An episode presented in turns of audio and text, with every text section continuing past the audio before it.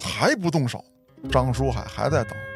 等这个手表的指针走到五点十分的时候，突然听到离这儿大概三百多米的十字路口那位置，有人嗷唠一嗓子。张书海望过去，嗯，行了。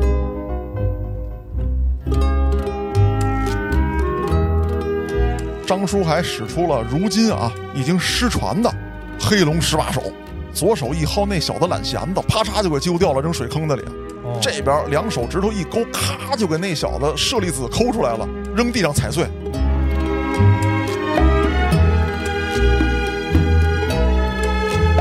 这张书海根本不回头，拉响了一颗手雷，背着身往后一扔。这帮老百姓还说呢：“耶，这个甜瓜怎么冒烟儿了吐？”呵，哎呦喂，四周我是鬼哭狼嚎啊！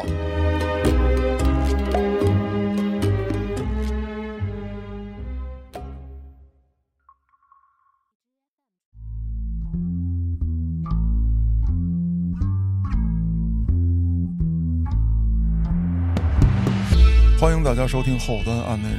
如果您有比较离奇的案件，愿意和我们分享，可以在微信公众号中搜索“后端组”，里面有小编的联系方式，您可以通过小编加入我们的微信群。欢迎您到群内与我们聊天互动。我是主播嘉哥，小黑黑，黑老师。在节目开始之前啊，我想问你一个问题：嗯，如果说说到抢劫案件，你认为什么样的人在抢劫案件当中能获得巨大的优势？训练有素的人， 对，你这好像是个废话。你问的也是个废问题，我 觉得是这样，黑老师啊，我再问的细致一点儿，你觉得如果抢劫的话，是那种自小作恶多端的人，哎，这个犯罪经历特别多的人，在抢劫过程当中更难被警方抓获，还是说当兵的，或者说是当警察的，后来走向歪路的这些人？我觉得肯定是后者，嗯因为抢劫嘛，我觉得有两个重要的素质，一个是心理素质，一个是身体素质，嗯是吧？那如果从小作恶多端，那他不代表身体素质好，对，他只能说是心理素质没问题哎，啊，心态非常的平稳，一点儿不着急，是吧？计划都在脑子里，该几点怎么走怎么走，是吧？嗯但是身体素质无法保证，那军人等等嗯，可能就会有一些优势。咱不是说军人都去抢劫啊，明我白。就是说举这个例子，嗯那今天咱要讲这个案子里面厉害了，嗯有退伍军人，有警察，啊，还有司法干部。可以啊，这个而且他们还是一家子。您给讲讲呗。那咱今儿讲讲这个案子。本案的主犯呢叫张书海，一九五五年出生于河南省平顶山叶县下里乡侯庄，这名字有点长啊，猴装，嗯侯庄。自小啊家里比较穷，一九七一年的时候，张书海初中毕业，因为家庭条件不好，再加上呢张书海自己本身啊也对读书没多大兴趣，那个时候呢经常流行这么一句话：上大学最后还是回来修地球。哦，所以说呢就不上了，高中念不念呢也无所大谓五几年生人上大学也有点费劲啊，朋友。啊，确实是啊。嗯所以说，当时上大学来说，如果说你有一线希望，啊，而且呢，说你这个家里头呢，还能有点儿经费支持，可以改变家族命运。如果不是这样，第一，你也考不上；第二，你考上了，很可能你还是家里的负担嗯，啊。虽然说你考上大学之后，国家有补助，但高中没有啊。一是高中没有，二是说家里，尤其是农村，他生孩子是为了劳动嘛。没错儿，你上学花那么多年，你不挣钱不说，你还花钱，对那不合适啊。对，家里的农活儿也没人干，嗯，而且这张书海他们家呀，就他一个男孩儿。那更不行了。对呀、嗯，老两口要把他送去读书，那不是家里农活没人干了吗？但对于当时的农村孩子来说，有一条比上学更好的出路：嗯，当兵，嗯，管吃管住管发衣服，每个月还有津贴可以寄回家里。是，那二话不说呀，这张书海一听说，哎，村里征兵了，立马就去了。张书海这个头啊，在当时来说不小，一米八零，哦，大个儿，身体条件也不错。这农村孩子呢，除非说你有点这个基础病，哎，剩下的都要比城里孩子身体素质要好。从小干农活儿，再加上跟山里地里疯疯癫癫的，对吧？嗯，身体条件不错。主要是这一米八，嗯，搁现在来讲可能觉得没啥。对你像后端组基本都一米八，对，但是搁一九五几年生人，啊嗯，那会儿可有三年自然灾害自然灾害嘛，嗯，能长到一米八的不多。不多，凤毛麟角。嗯，所以说，这张书海一到了部队，这个首长一看，这小子是那个，嗯，好好重用一下啊！不行的话，给我弄个警卫，哦，搁我身边儿，很有排面。长脸，嗯，果不其然，这张书海到了辽宁参军之后，就在警卫连当兵，嗯首长也比较喜欢。他呢，跟其他的警卫连战士呢还有点不一样。，怎么说？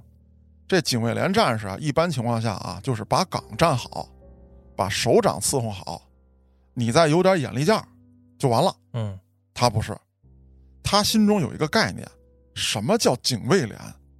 我的重要任务应该是保护首长，哦，我得军事过硬，我得训练。他还处于战时的那个状态。哎，对喽，当兵这段期间啊，就是大家不上岗的时候，跟宿舍打会儿牌啊，聊会儿天儿啊，哎，这个搞点小娱乐活动。他不啊练兵，啊，就跟院儿里头蹦跳跑唱跳 rap，哦，自己啊，自己哎呦，这个战友们都觉得他好像有那个大病是啊。但是呢，你别说，人家首长稀罕，哦，这小子可以啊啊！不光这个外貌条件比较好啊，这大个儿，小伙儿长挺板正，嗯，自己还这么刻苦，思想觉悟很高。对，唯独就是呢，这孩子不太爱说话，嗯，但是这也是一好事儿，啊，不爱说话，那我带他出去，他知道点什么事儿，他也不会说去。哎，那就这样，首长特别爱带着他。那当时啊，这个首长招待一些朋友，最高礼仪，或者说让你体会一下你体会不到的感受是什么呢？借你两天这个保镖。你说中了一半儿。嗯啊，就是比方说，我有朋友来这个东北这一块了，我是这边一首长，开着我车，让我这警卫员儿带你们到处转一转，玩一玩。哦还有什么？咱打枪去，啊，靶场，嗯，这你别地儿玩不着吧？是你只有认识我，你能玩儿，有牌面，就带着这个张书海一块儿去。张书海也爱打，哦，打的还特别准那应该是天天练吗？啊。对呀、首长给他机会啊，本身来讲啊，就是说战士们的训练是固定的，嗯，你哪天哪天练什么啊？哪天哪天干嘛？除了训练之外呢，你还有日常工作嘛？啊！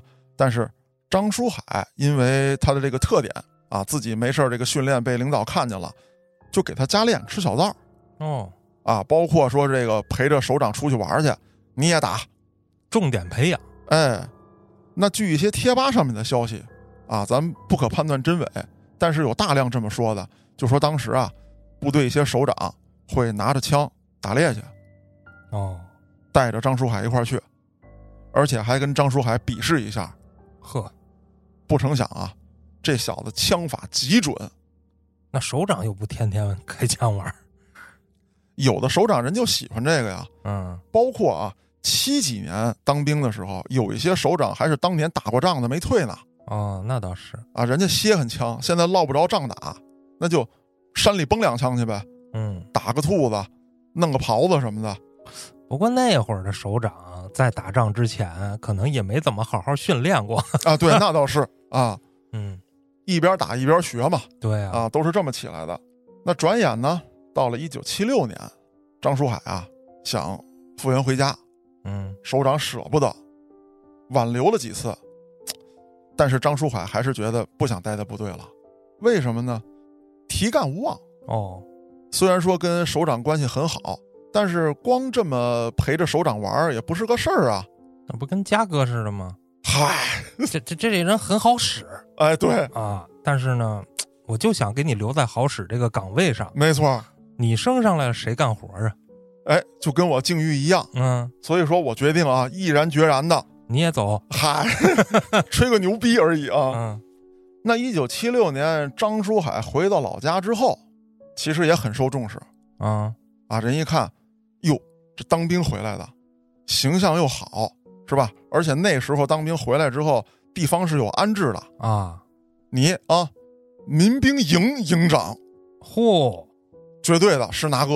我还以为搬砖去呢，体力不错。嗨，那这个张书海回来之后呢，也终于过了把首长的瘾，嗯训练，咱们搞武装啊。地里有活的时候，地里干活；农闲的时候，咱们就拉练啊，跑步啊，教射击，而且呢，对这个枪械的管理啊十分严格啊，避免了很多这个私自拿枪出来的这个情况，哦把当地的这个环境弄得比较好，包括啊地方的一些公安系统的人啊，跟张书海关系都不错，那领导很满意啊。相当认可呀。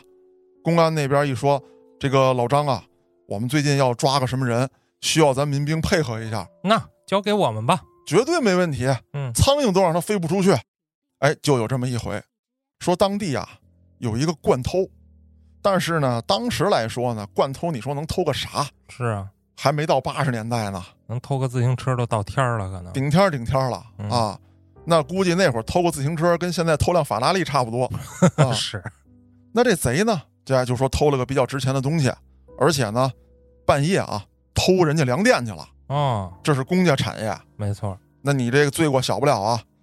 这警察人手不够，就找到了张书海，说老张，你给想想辙吧，对吧？我们这儿都已经出完计划了，但是人手不够，你看看你给帮个忙。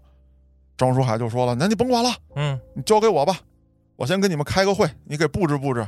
我给你们开个会哎还行，听完公安的这个汇报会之后啊，张书海有了自己的打算，全都封锁起来。比如说这包围圈儿，嗯，我先给它设个三公里范围，地毯式搜索，嚯，我往两公里这儿缩，两公里地毯式搜索，我再往一公里这儿缩，我最后给这小子围歼喽。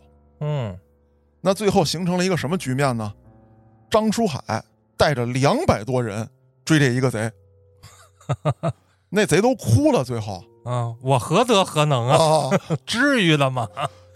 据说啊，这贼被抓住的时候啊，只解释嗯，说政府啊，你们是不是抓错了？是啊，我我就偷了半袋子面，嗯，你们逮那个是不是有什么重犯？你别回头给他惊着，为我不值当啊！是的呀，人张书海说了，就逮你长操的啊，就为逮你，我们练兵啊，哦我们当练兵使。哎，那这也立了功了，哎，跟人这个县里的这些各个机关啊呀、也比较熟，村民对他也相当认可，是说您不行来这个村主任吧，啊，啊，你既是民兵营营长，您又村主任这横跳啊，这是，啊，你身兼数职啊，双肩挑啊，你来吧。然后这个张书海一说，那我就得着吧，那可不是吗？是吧？不想当将军的厨子不是好炊事员啊，他当时离开部队就是因为升不上去嘛。呃哎，这我有机会我干嘛呀？就是啊上。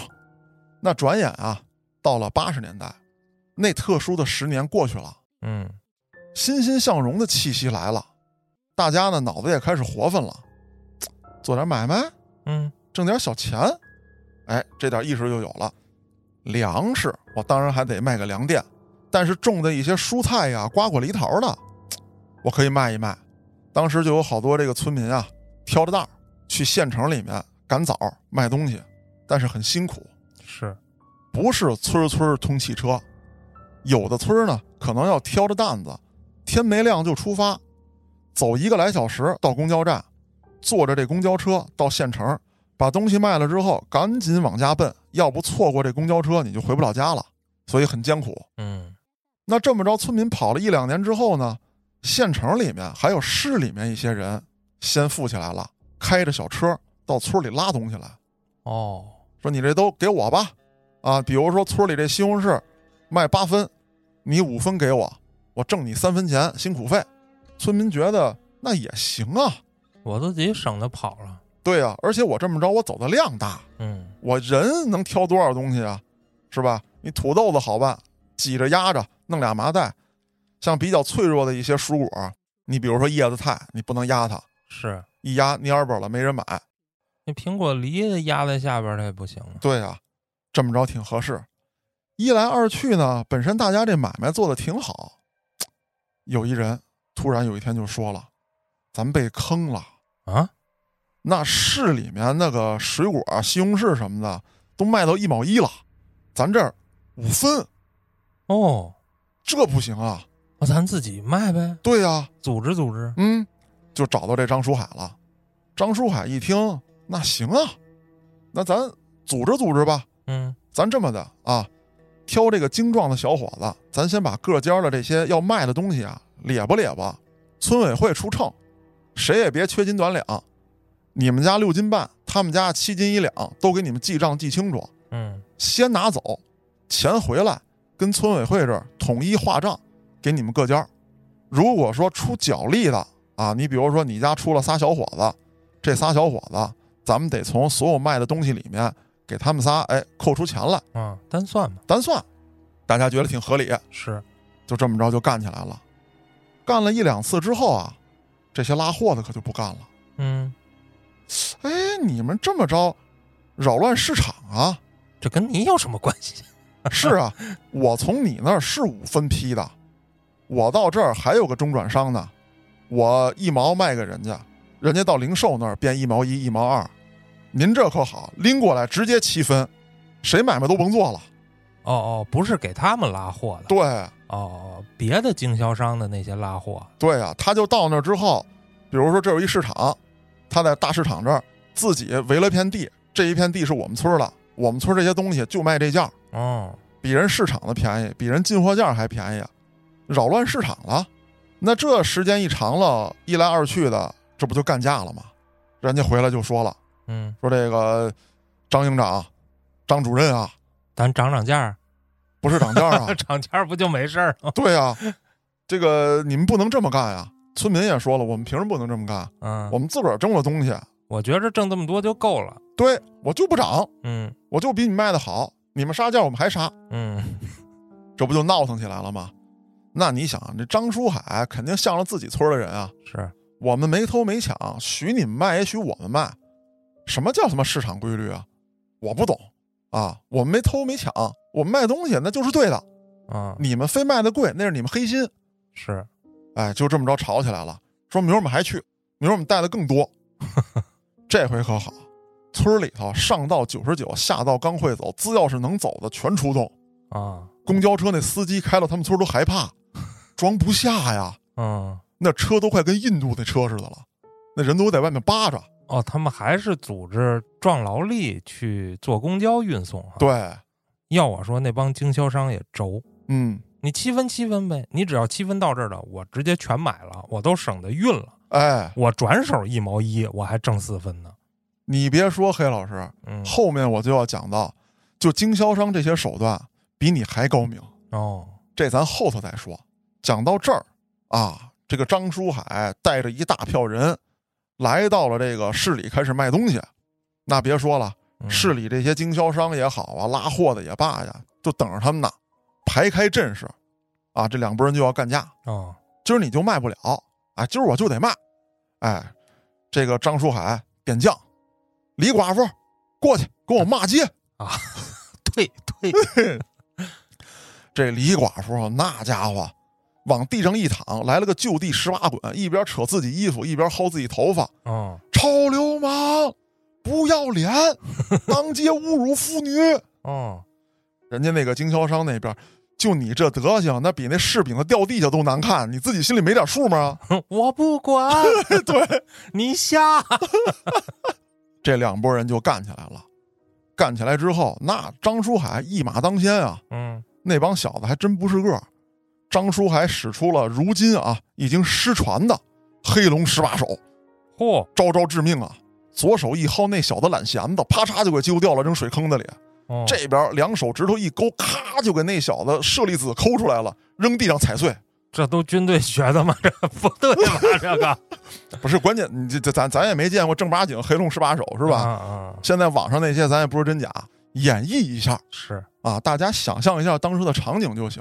反正就是不要避连，哎， 哪儿弱抠哪儿。对，啊，左边一杵子，右边一电炮子，嗯，这张书海带着一帮村民，就给市场这一块子给血洗了。那这架干完之后，这些经销商也好啊，跑货运的也罢，就心里就难受啊，嗯，打不过他们呀、这一村太猛了，那人家就说了，那你是打不过，人家除了种地之外，人那都是民兵，是人天天练，人家没拿那突突突过来就不错了。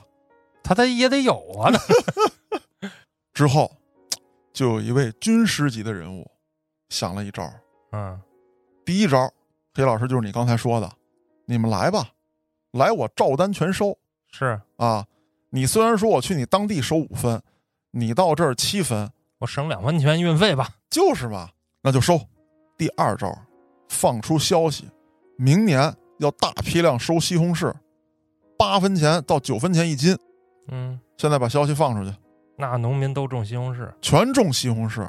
第二年西红柿大跌，对呀、不收了，不挣钱了。坑你们，哎，这一下可给农民坑苦了。那西红柿那玩意儿，它烂得快啊！黑老师，你发现没有？咱现在吃的西红柿跟过去不一样。比以前硬，对，现在的这个品种啊，叫硬果类的西红柿，嗯、它方便长途运输。是过去那西红柿是软果类的，一挤一碰就烂了，嗯搁不了两三天，它也就长毛了自己。不像现在，你不用搁冰箱，三五天的这西红柿夏天烂不了，顶多是有点蔫巴儿。嗯品种不一样，所以说当时种的大批量的软果西红柿，全完犊子了。这一下，这张书海可觉得，哎呦，斗不过这群人啊，还是他们狠。主要是咱们农民伯伯太天真，哎，那至此，啊大概到了一九八三年到一九八五年之间，张书海啊就不想干了。第一，在村主任这个职位上呢，干了没有十年，也有个七八年了。邻村的好多村主任啊，都已经到乡里上班去了又生了，啊，他还是上不去，为嘛呢？不会送礼。哦，再加上他被资本这么一整，他就觉得我得当那个资本去。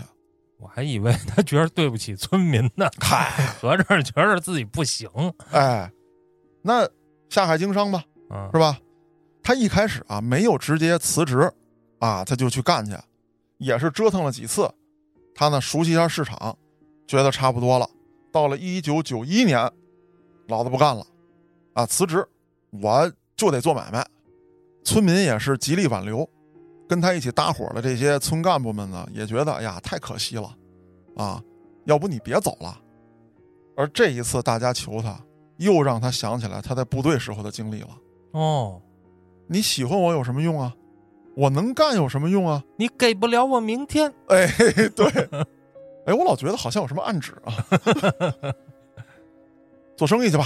嗯，可是这个张书海啊，咱说实话啊，他真不是做生意的料。这张书海属于人狠话不多，他媳妇儿呢属于比较内敛，不会说不会道的这么一个农村妇女。哦，俩人做买卖，在城里啊摆个小摊儿，先开始本钱少啊，就干这个吧，不会吆喝，不会讨价还价。你比方说黑老师，咱过去古城这条街啊嗯，好多做小买卖的，你这儿卖两条小金鱼儿，他那儿卖几本书，是吧？卖个磁带，这儿写着呢，这双拖鞋五块，你过去了，四块五卖不卖？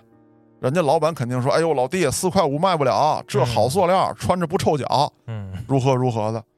你到张书海那儿就不一样，拖鞋标着五块，老板四块五卖吗？我鞋五块呢，不是，砍砍价，我要四块五能卖，我鞋五块干嘛呀？好像有点道理，啊，大哥，你是讲理的人，我到那儿不讲理那儿买去行吗？啊，我走了啊哎，那你就卖不出去呗，也不吆喝，也不跟人讨价还价，这买卖干不下去了，创业失败。哎，挺快，嗯，那又过了一两年，他就觉得呀、这个城里人啊，好多人打麻将，嗯，哎，我跟人合作吧，这个跟亲戚们一块儿集点资，咱们分股啊，啊，你占几成，你占几成，我开一麻将馆，在郑州开，啊，这来来往往的这些老板们呢都比较有钱，咱开一麻将馆，他们连跟这儿谈事儿，再打打麻将，我呢再卖点这个吃的喝的，应该不少挣。这离走歪路就不远了，哎，但是他没走成，哦，买卖黄了。呵，但具体怎么黄的呀？这个网上的传闻很多，嗯咱们列举几个啊。说的呢挺不靠谱，但是很有意思您说，啊。第一呢，这个打麻将它不是有打醒儿吗？啊，抽水吗？嗯当时说呀，这么几种玩法，一个就跟咱打台球似的，说这案子一小时多少钱，啊，你们玩吧。另外一个呢是抽水儿，是你们打一轮儿，哎，比如说这一把上来就有人胡了，那这就算一把啊，咱们要多少多少钱，是这么玩儿的。打醒儿的呢，那就甭说了，那都知道，哎，就是谁赢了，玩一天胡，嗯哎，给点这个小红包什么的，伺候牌局这些呀、大茶壶啊、茶水妹啊，都给点儿。是张书海就觉得，为什么这钱不给我呀、啊我老板啊，哦，你不给我，你给这个倒茶水的干嘛呀？你又没倒茶水去，关键对呀、我看这小妹儿，我心情好。就是啊，就他给我带来的运气。对啊呀、我刚才摸一下他小手，啪，我糊了。嗯你摸人小手来着？啊，你敢摸人手？咋了？你拿我这当什么地儿？这这这不棋牌我室吗？我棋牌室是摸手使吗？我不小心呢赔钱，啊，这么唐突吗？这是一种说法。嗯还有一种说法是什么呢？就是你本来是想让大老板到这打牌来的，嗯你还不让人玩大了哦，啊？说玩大了算赌博？呵，啊你几块他也算呢？对呀、不是大哥你咋想的啊？要不你这么着，我到那个树荫底下，我跟那老头下棋去得了。嗯，那老头输一盘还八毛呢，你怎么不给他抓了啊？你包烟也好几块呢。就是啊，就这么的，这轴人开买卖啊，开不下去。但是呢，开棋牌室那就是没日没夜的就得熬，他就觉得呀，身体不太舒服，嗯去医院检查去了。一检查，高血压加上糖尿病，哟，还富贵病咱说是富贵病，但其实啊，是因为张书海他母亲这一支儿，遗传，哎，一查出有糖尿病来，张书海可就害怕了。按现在来说啊，糖尿病就你服药呗，是控制呗，控制住血糖跟正常人差不多。对。但是在当时呢，医疗条件不好，是再加上很多药物很贵，糖尿病患者的晚期啊，如果说这个治疗不当啊，到了晚期很痛苦，嗯而且在视觉上，你观察这个病人的时候，对你的视觉是很震撼的，身上比如说有溃烂啊，有什么的，啊，脚丫子哎，很难受。哎呦，这张书海小时候可犟过呀，知道自己得了这病之后是辗转反侧，夜夜难寐。哎呦，我以后可不能这样啊，太吓人了！我得享受生活。哎，嗯我得有钱，嗯，我做买卖不是那个料儿。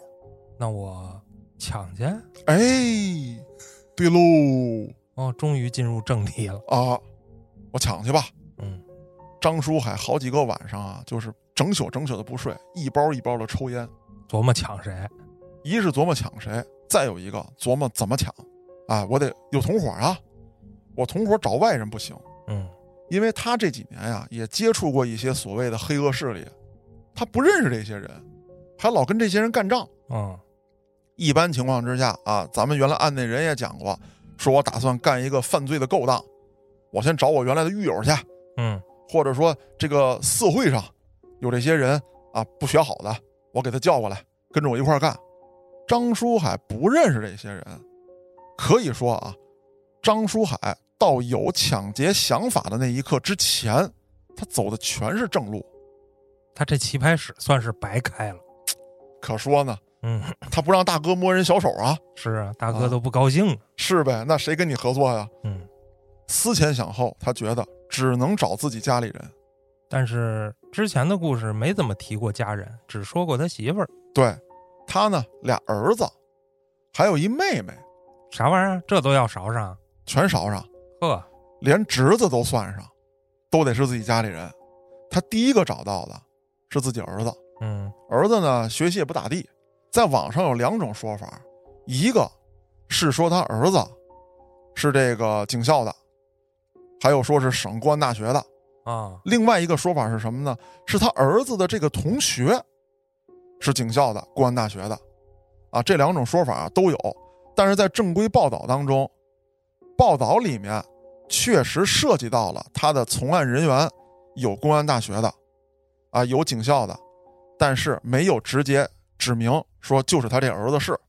啊。不过你说这学习不咋地，那会儿也不知道警校好考不好考，反正嗯，这还真不知道嗯啊。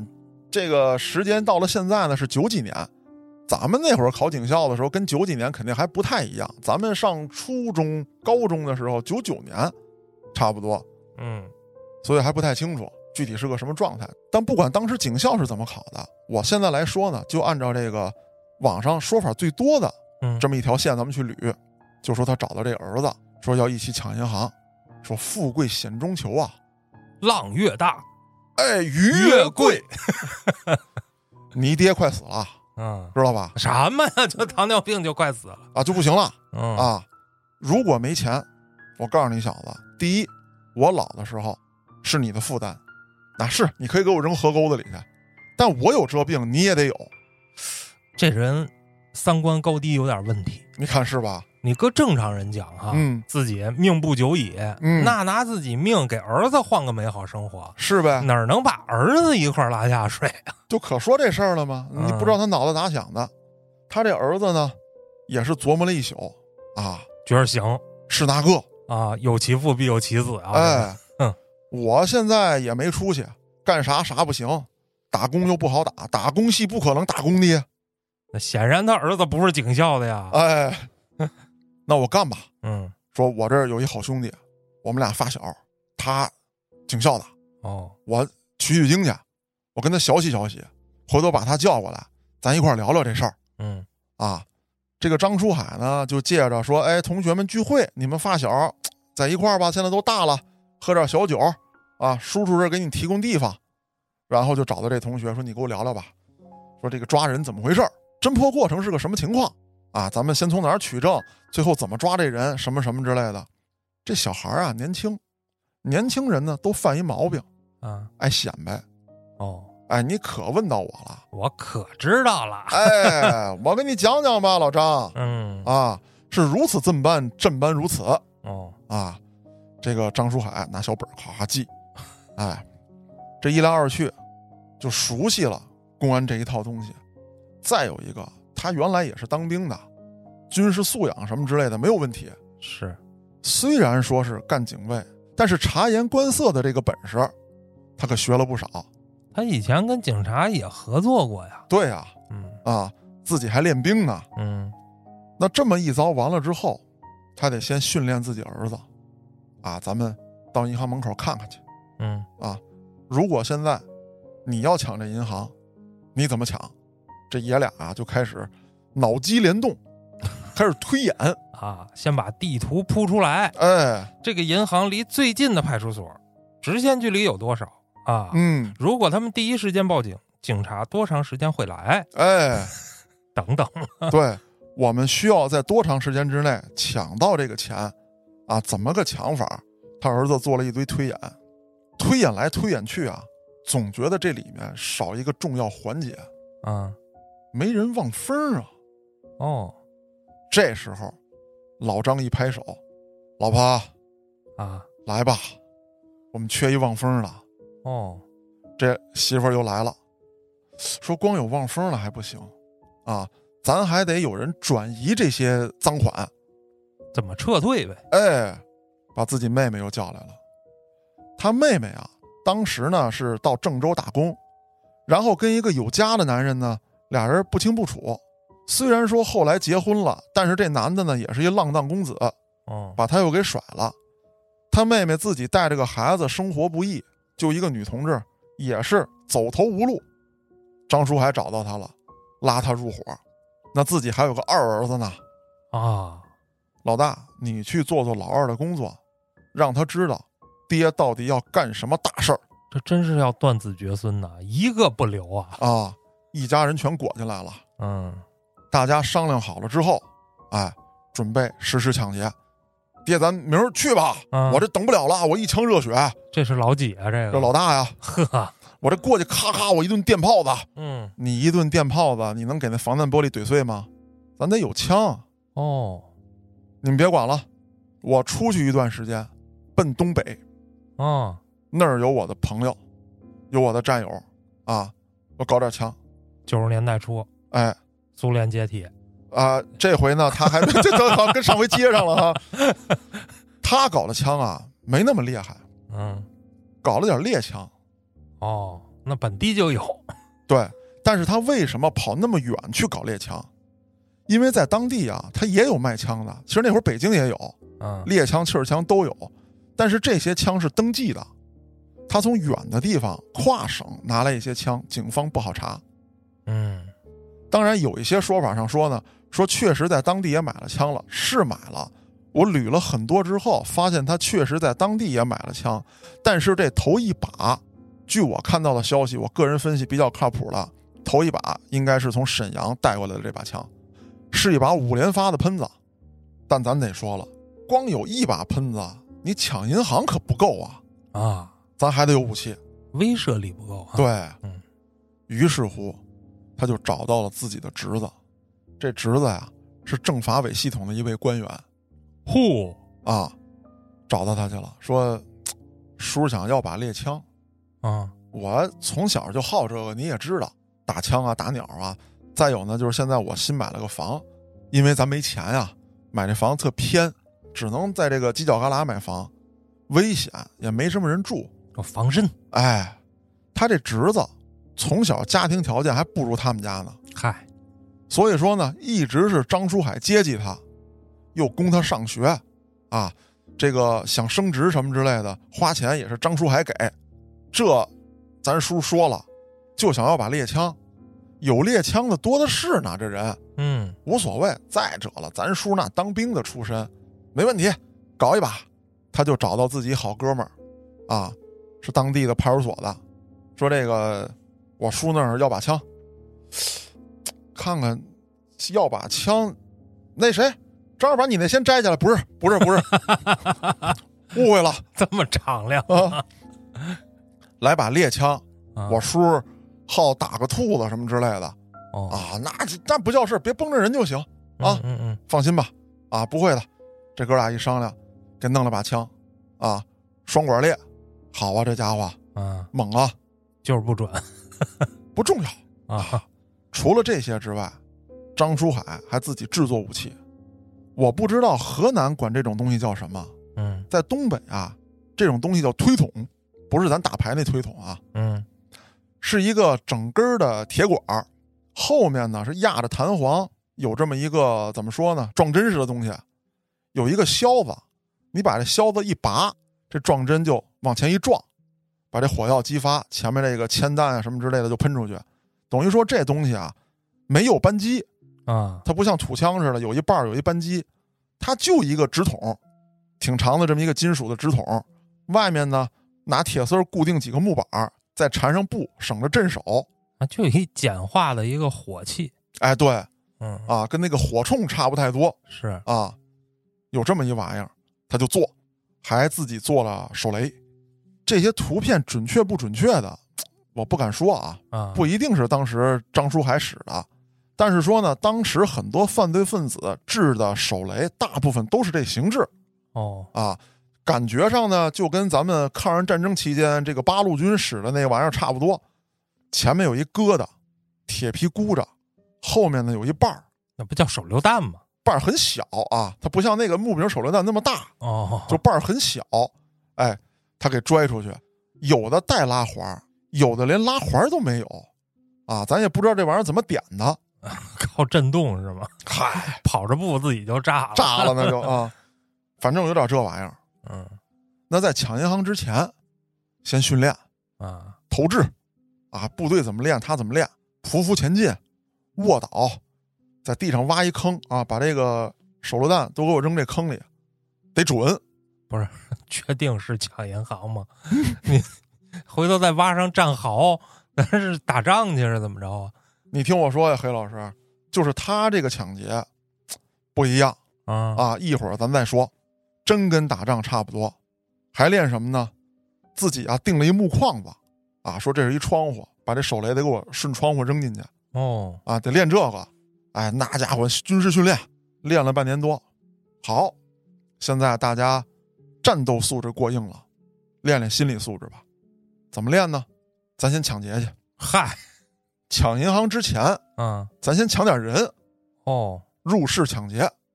张书海让大儿子啊找了这么一家，顺窗户爬进去啊我还以为直接手榴弹扔进去呢，不不不，不炸完进去扫去。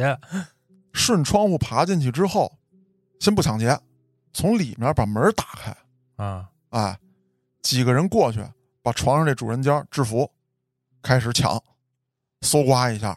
嗯张书海不动手，就在屋里站着掐时间，啊，以最快的速度搜罗财物。当时呢是抢了两千多块钱，呃，一部照相机，还有点金银首饰。抢完之后，几个人扬长而去啊！报警之后也没有留下任何线索，嗯指纹什么之类都处理好了，特别厉害。张书海觉得这些人行了，嗯那咱去吧，啊，操练起来。先别抢银行的，哦咱先抢一个电信的营业大厅，这地方收钱也不少，哦，而且防守相对薄弱。是你就像挺爷这种九几年一个月交一千多网费， 确实不少。对，嗯在去之前，他们也进行了踩点儿，看这个营业厅的情况，什么时候人最少。张书海当时呢就来来回回的进出这营业厅，他就发现啊，要抢营业厅不能进去抢，啊这钱太分散，它窗口太多，嗯什么时候抢？晚上，这些营业厅办事儿的人走了，钱从营业厅出来，进到押运车里，准备往银行去的时候，咱抢，那还是抢运钞车呀。不等他上车呢，哦，就是一出来哦咱就开抢。制定好了计划，这几个人呢，也没有所谓的这个车辆，跟咱们原来讲的那个不一样啊。那位北京的是吧？他先抢车，张书海他们没有，腿儿着。腿儿的十一路。哎，十一路，这营业厅啊是五点下班儿，他们下午三点多啊就在这埋伏上了。一九九七年的十一月，冷啊，是，在这待着，几个人呢分散着站着，穿着棉带衣。哎呦，这几个人就按耐不住了，干吧，动手吧，啊，就都看这张书海。但没见着钱呢，你动什么手啊？对呀、他们老想的就是冲进去，啊，啊，连这个营业厅的钱，在办事儿这帮人的钱，我一个不落，我全抢喽。哦，都是我的。 张书海就一直不抬眼皮，跟那儿抽烟，一会儿呢喝口水啊，不动声色。这就体现出个心态。哎，五点了还不动手呢，营业厅关门了，所有人都开始往外出了。哎呦，这些人这着急呀，赶上下班点儿了，这路上的人也多了。嗯，这时候动手不合适吧？张书海还在等，等这个手表的指针走到五点十分的时候，突然听到离这儿大概三百多米的十字路口那位置，啊，有人嗷唠一嗓子。啊，张书海望过去，嗯，行了，怎么回事呢？自己的妹妹啊，跟一辆汽车碰一块儿了。哦，就地打滚儿，说自己撞伤了，这不行那不行。慢慢的，这老百姓就开始往那儿聚，里三层外三层，给这十字路口围了个铁桶阵。张书海把烟往地上一扔，拿脚一撵，踢到路边排水篦子里头，一使眼色，动手。这几个人啊，戴头套的戴头套，戴丝袜的戴丝袜，还是都戴头套吧？为什么还要戴丝袜？还有孙悟空面具。哦，啊，反正就大概那样吧啊，奔着营业厅就去了。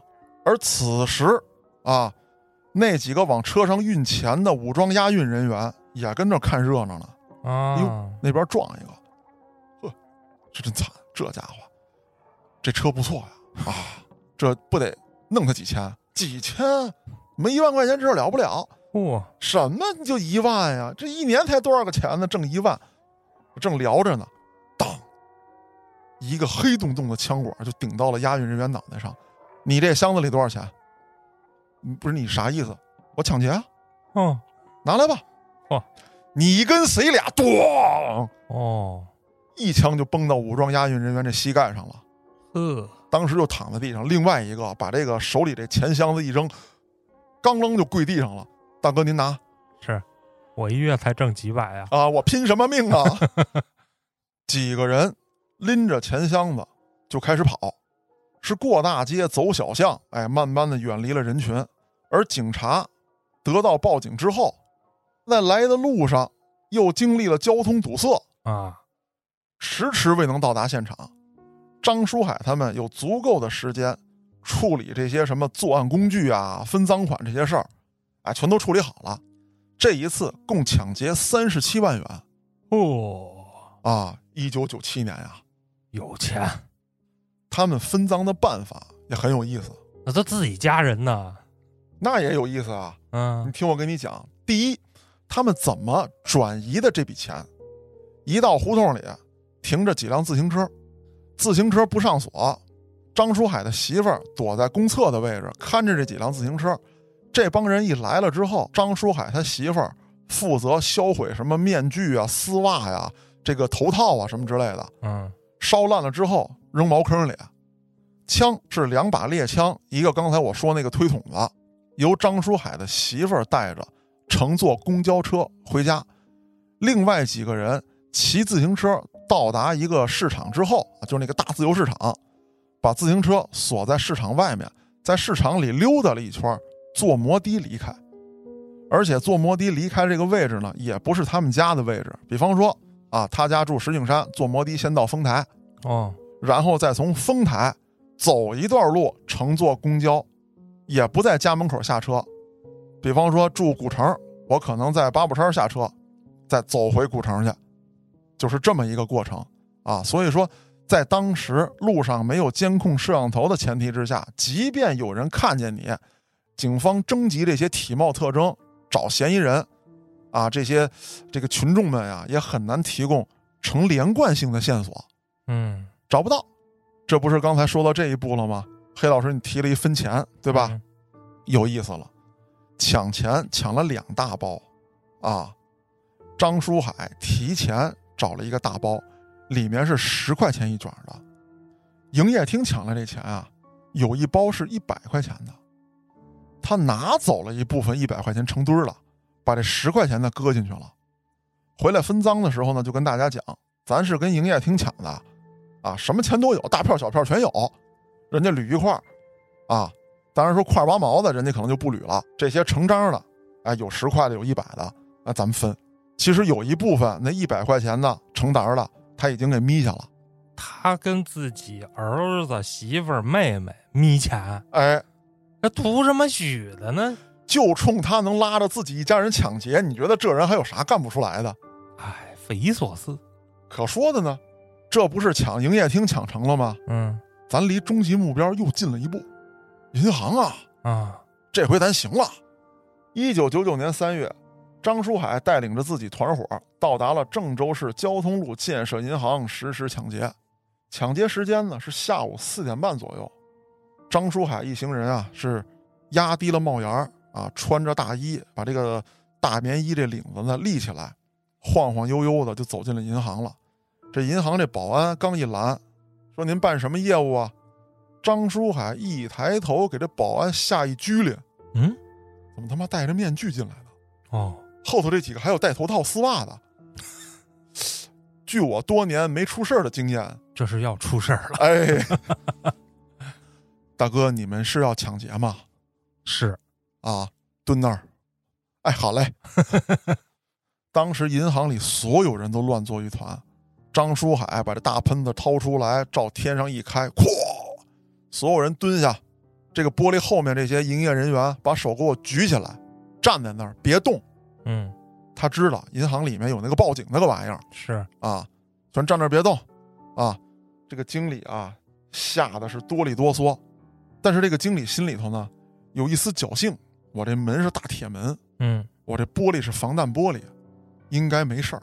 没成想，这个张书海掏出一个自制手榴弹，把这手榴弹绑在玻璃上，就拿这个胶条给粘上了。一拉弦儿，人家退到门口桌子后头，突，玻璃干稀碎。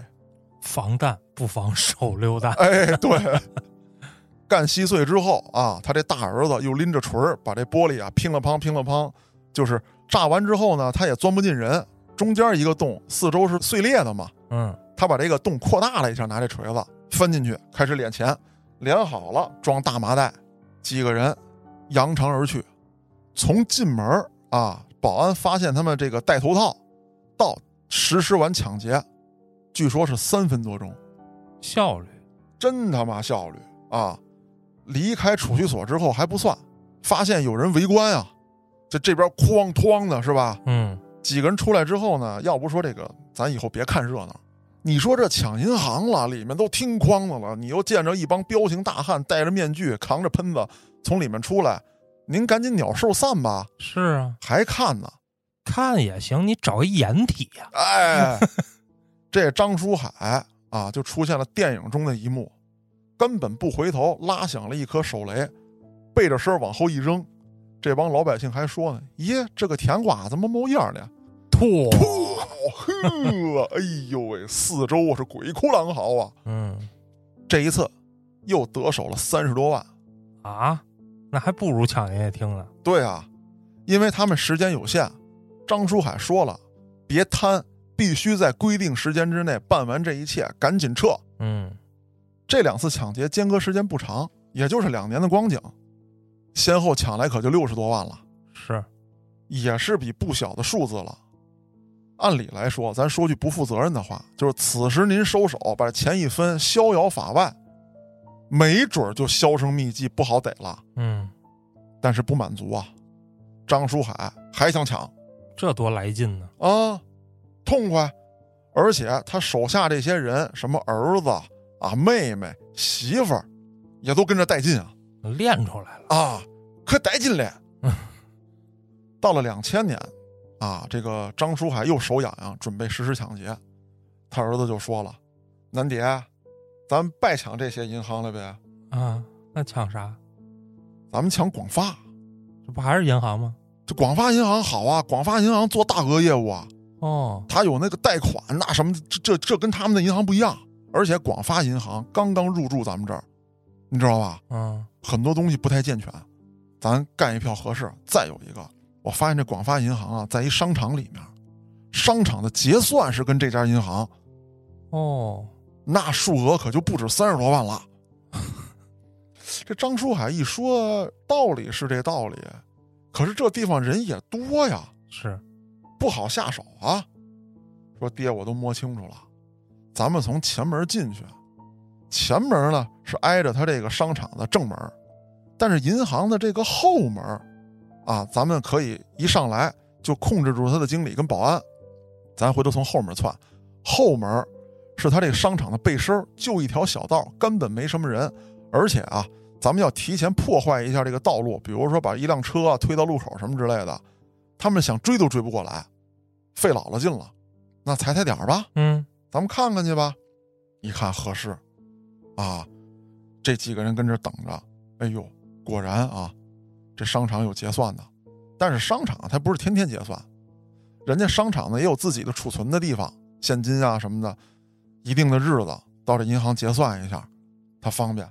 哎，这张书海就掐着这点儿，嗯，行啊，十二月九号下午四点来钟，而且这时候张书海有了新的布置，跟他大儿子说：“你跟你那警察那兄弟怎么样？现在处的？我们盟兄弟啊，那关系嘎嘎地嗯，啊！警服能借来吗？那不叫事儿啊，没问题啊，啊，借一身嚯、这都两千年了，还这么没溜呢。啊！借了身警服，找了把假枪，下午四点半往这个银行门口一站，你们几个保安都出来。”啊，现在这个我们有任务，要查一下账，一是查账啊，二一个这个现在这个情况不太乐观，我们接到这个举报啊，很可能有人在这实施抢劫，你们打起点精神来。那几个保安一听，呃，俺这两天有点喘息啊， 不行，我家熬着粥呢，好像一会儿哦，扑火了，别废话，别废话，出来，门口站着，你那个角，你那个角，你蹲着，看着点儿啊。他拿把手枪往门口一站，把里面的顾客都轰出来，谁也不让进，啊，布置好了之后，张书海几个人就过来了。这保安一看，领导，咱瞅这个就像这个抢劫犯， 什么叫你瞅着像？得我瞅着像才是啊！你们几个去进去吧。这银行经理一看也蒙圈啊，不是刚才来警察说有抢劫，我这还等通知呢，这怎么着劫匪就来了？啊，蒙着警察干嘛呢？难不成演习卧底啊？这个什么情况？正琢磨呢，啊！张书海也不说话，从包里又把他这个炸弹掏出来了。嗯，啊，就是那个缠着胶布的手榴弹，就开始往玻璃上贴。香，哎，这经理还问呢，说咱这是演习吗？吃演习，啊，这威力大不大？用不用我们人躲开点儿？这东西别崩了啊！我这个新安的摄像头什么之类的，嚯，炸完之后，老办法啊，这些人拎出大锤，哐哐哐，给这窟窿一扩大，进去就抢，拿这枪顶着经理，把后门打开。中控室在哪儿？几个人挟持了经理，破坏了中控室的硬盘之后，从后门要走，刚一出门，哎，看见他媳妇跟妹妹正准备点火阻止追兵，而这时候追兵已经到了。哦，当然来的不是警察，人家商场大楼也有保安，而且跟银行啊属于这个联动互保，哦，谁出事儿，对方这就得派人。啊，不止门口那几个，对，那这些保安呢也穿着防弹衣，拿着这个带有橡胶子弹的这个枪就冲出来了啊，电棍、镐把子啊，金属镐把子、木头镐把子、带钉的镐把子。张书海不慌不忙跟几个人说：“你们先撤。”这经理当时还蹲在地上呢，说：“难不成要上演电影里的那一幕？啊，拿我当人质，人家张书海根本就不惜的拿你当人质，冲在第一个这保安被一喷子把脑盖掀起了半拉，哦，后面这几个人就立刻找掩体啊，什么垃圾桶啊，什么墙的拐角啊，就全趴那儿了。张书海此时是哈哈大笑啊，啊，可以说是仰天长啸，又朝着人群当中开了两枪，扬长而去。不敢追，那是啊，这小子枪法太准了。按理说啊，他拿的是猎枪嗯，啊，离的距离又比较远，有一些铅弹，如果说打在这个防弹衣上啊，其实是没事儿的。但就在这个距离啊，保安还戴着钢盔的情况之下，这一喷子过去，半拉脑袋血肉模糊，这就证明当时就奔着瞄着打的，而且他也知道这个距离铁砂的扩散程度到底是多少，他对枪械太熟悉了。嗯，这一票，张书海可高兴了，抢劫现金两百多万，嚯，开心，哦这还不收手，收手不收手的，警察盯上他了。哦，本身来说啊，张书海为了作案，其实对家里人啊也是非常狠的。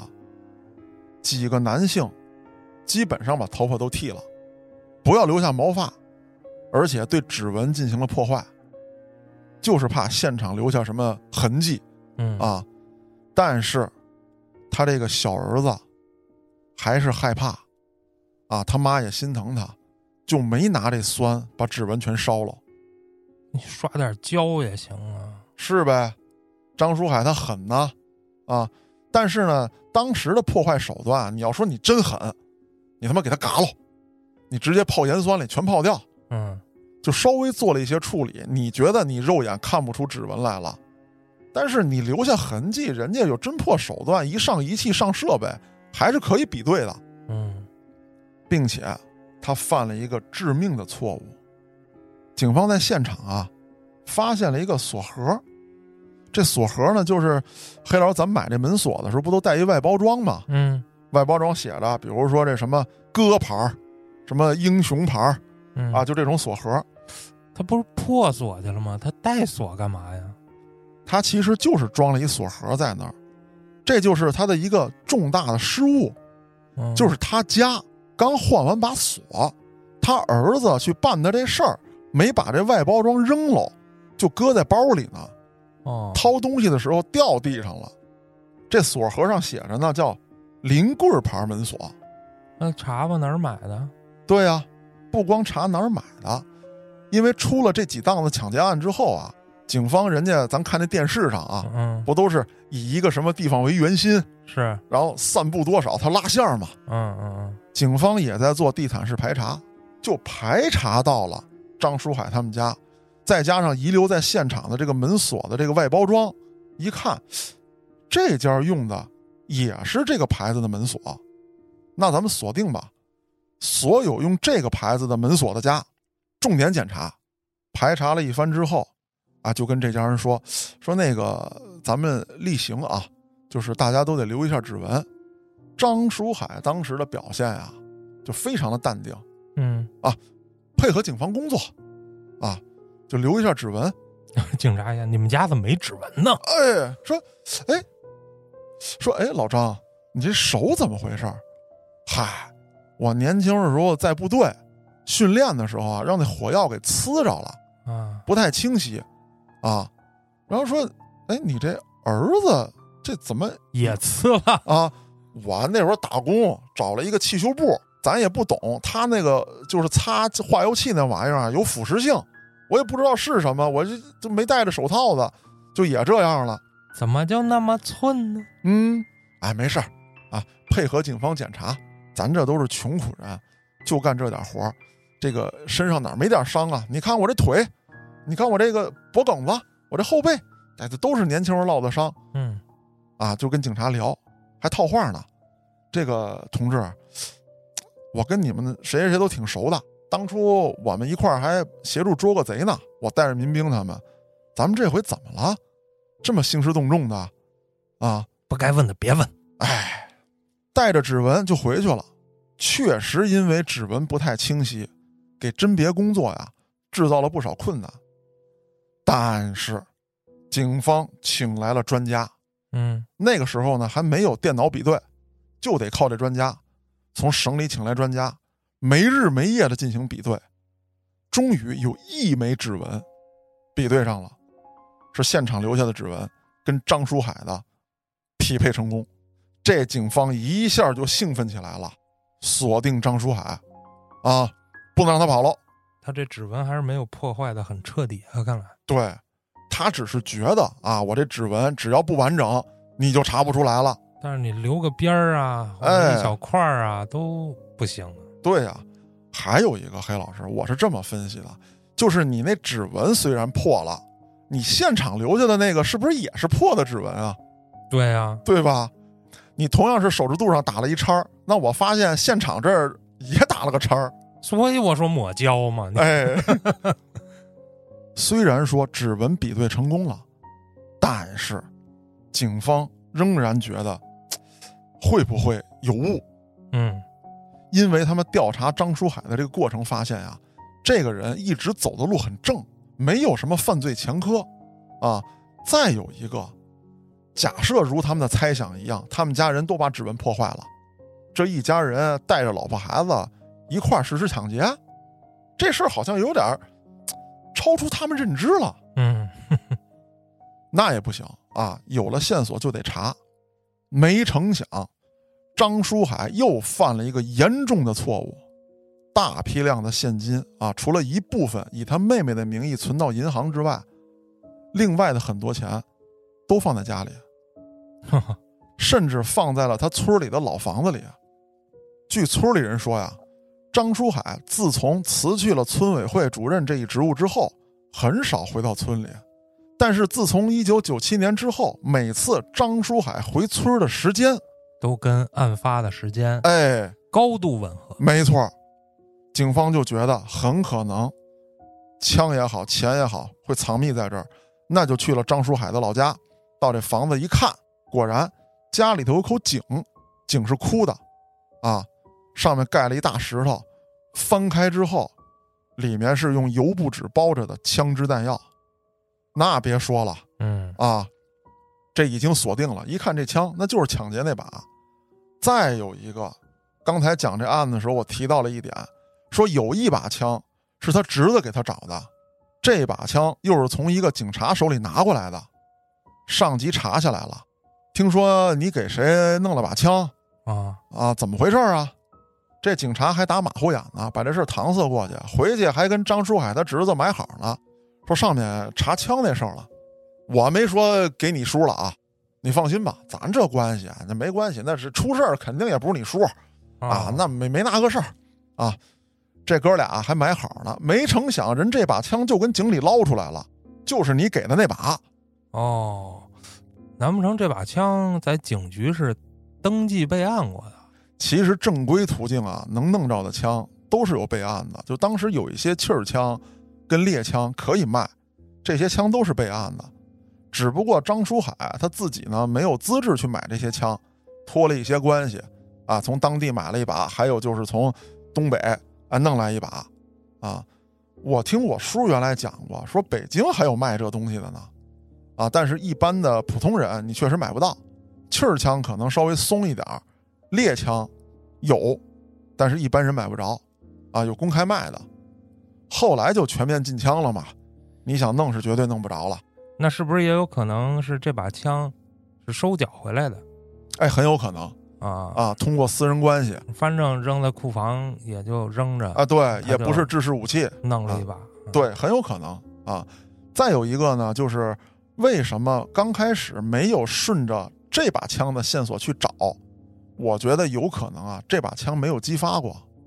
你意思就是没用过，对打的都是东北那把。对，啊，所以说没有一上来就锁定这把枪，顺着去查。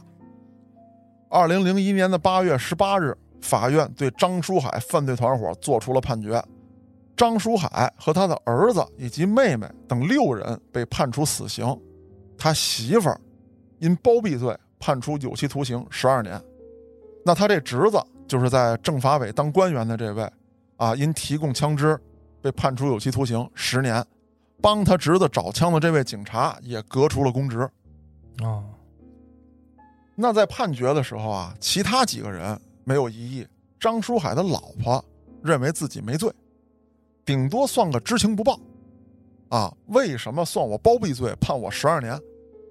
张书海他老婆呢，确实是一点都不懂法，但无论怎么说，你爱怎么狡辩怎么狡辩，人家法院文书判下来，您就得乖乖服刑。你这又毁灭政务，又帮着运枪呢，嗯，您还想没事儿啊？那不可能嘛。嗯，黑老师，你说这特别对啊！如果只是说她丈夫在外面作案，我隐隐知道，我没报，啊，那可以说知情不报。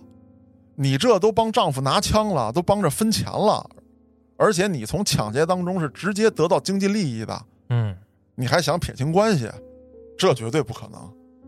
那这也就是我今天讲的这起案子，全家人一起犯罪的，所以说就应了黑老师你那句话了，这真是带着一家人走绝户路去了。啊，关键是全家人集体三观有点偏的这种情况太少见了。哎，对，确实不多嗯、啊。今天这个案子呢，咱们就讲到这儿。听众朋友们，如果还有什么想听的啊，或者说除了悍匪啊、黑恶势力之外，一些其他方面的案件，大家有想听的，可以在评论区多多留言，说出您想听的案件，我看着安排。我是主播嘉哥，咱们下个案子再见。